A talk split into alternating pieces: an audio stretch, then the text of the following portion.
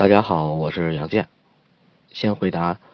网友提出的问题。第一位网友的网名叫第一速啊，他问奔驰 B 两百时尚和奥迪 A 三怎么选？那么作为一二款进口奥迪 A 三的 1.8T 的车主啊，我说两句。我知道他对这个 A 三的这个变速箱比较担心，确实是。呃，但是我自己的车开了，现在开了六万两千多公里吧。呃，北京。拥堵就不用提了，那么二档偶尔会出现打滑丢转的现象，其他基本没有什么问题。那么这一代全新的奥迪 A3 呢，用的是第三代的 EA888，就我说的 1.8T 啊，然后用的是七档的湿式双离合变速箱，呃，应该是 DQ380，之前我那个是 DQ250，所以。变速箱这块呢，基本可以打消你的顾虑，而且还有奥迪的，呃，十年十六万公里的那个质保在那儿保着呢。呃，因为你是作为家里第二辆车嘛，所以我估计你可能是女士开的会多一些，对吧？那我就更建议是奥迪 A3 了，因为我开完以后，我觉得奥迪 A3 的转向过于轻盈了，可能更适合这个女士。然后操控的界面呢，呃，我觉得更。浅显易懂，相比较于奔驰啊，那么相同的价格，奥迪 A3 可以直接上 4.0T FSI 那自动豪华了，大概也有标价是二十八万多，然后现在应该是不到二十一，可能有些地方就能拿了，而且带后排出风口，这点配置要高于 B 两百的时尚型，还带倒车影像，因为奔驰的那个倒车雷达吧，它那个滞后声音和那个。呃，标线的那个滞后不太容易掌握，一开始可能觉得不是太方便。这俩车保养起来半斤八两都不便宜啊！我那 A 三 1.8T，平时小保的时候就得一千块钱。这俩车相比较吧，我是推荐奥迪 A 三，你可以更多的关注一下 40T FSI 自动豪华。接下来是一位叫深深的湖水的网友。他问为什么那个满油箱啊，油箱油比较少的时候动力会差一点，满油的时候，呃，跟满油的时候这个明显的不一样啊。我觉得这位车友平时对这个车的动力其实还是挺敏感的，这就涉及到一个油泵的工作原理的问题，因为，呃，当咱们开车的时候，油泵是浸泡在油箱里来工作的，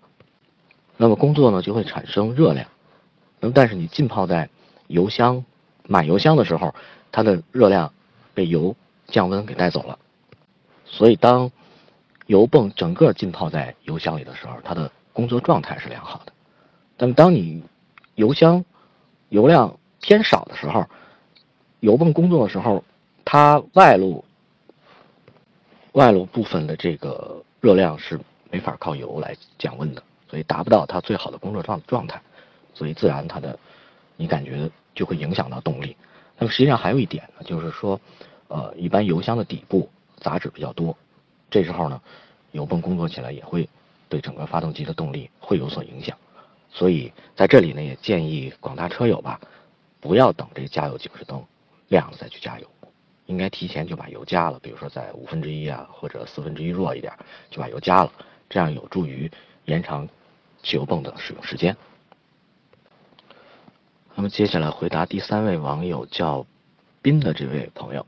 那么他问的是八万元预算能买什么车啊？他的需求是手动挡小车，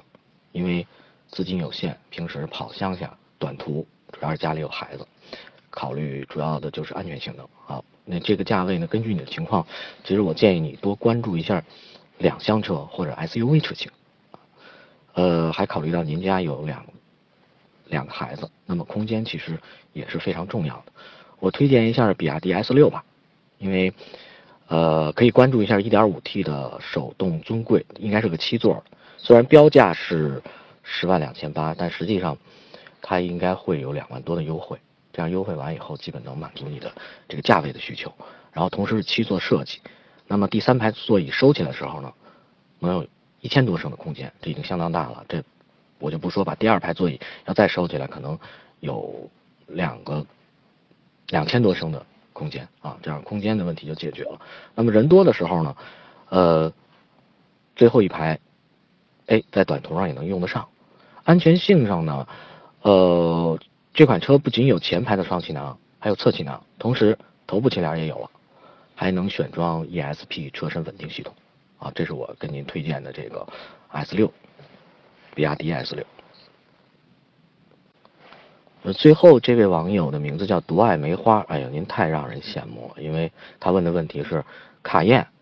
雷克萨斯 LX 五七零和揽胜三款车怎么选？呃，主要是在城市里用，啊，呃，要求是质量好、操控好、座椅舒适、长时间开车不累。哎呀，其实这几款车都能满足您的需求，都在一百多万啊。那么从三款车型来看呢，卡宴更强调的运动性和驾驶感受。所以基本上我们那个跟后两款车的这个差异比较大。那么 L 五七零呢和揽胜更强调这种全能和全地形，而且 L X 五七零是七座的。那么这俩车我可能更推荐于 L X 五七零。为什么？因为呃能更好的满足你的那个座椅舒服和开着不累这这两项，而且四年十万公里的质保，我觉得这个从呃这个质量保证这也挺能让人放心。那么路虎呢？要买的话，我就建议直接上 V 八，啊，但是 V 八上完牌我看目前的价格就得奔着小三百万去了，所以从性价比的角度看呢，我就给您推荐 LX 五七零了，啊，那么感谢大家的提问，啊，我是杨健，欢迎咱们下次节目再见。